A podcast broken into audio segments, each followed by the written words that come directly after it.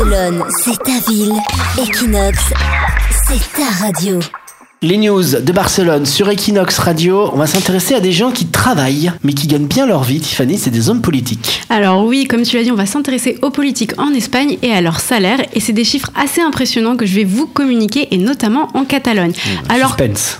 Alors que le président d'Espagne, Rajoy, ne gagne que 6 que, entre guillemets, 6500 euros par mois, Puigdemont, président de la Catalogne, lui, gagne environ 12 000 euros par mois. De même pour Ada Colau, maire de Barcelone, qui a reconnu récemment gagner entre 7 500 et 8 300 euros par mois. Globalement, les hommes politiques catalans gagnent plus que les Espagnols, ils sont blindés, quoi. Voilà, c'est ça. Mais qu'on se rassure, ces chiffres sont dans la norme, puisqu'en France, ces salaires sont tout aussi impressionnants. L'actuel président François Hollande gagnerait environ 14 500 euros par mois.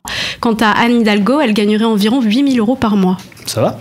Donc c'est pas mal quoi. Plus nourri, logé, blanchi, tout frais payé, ça va. Barcelone, c'est ta ville.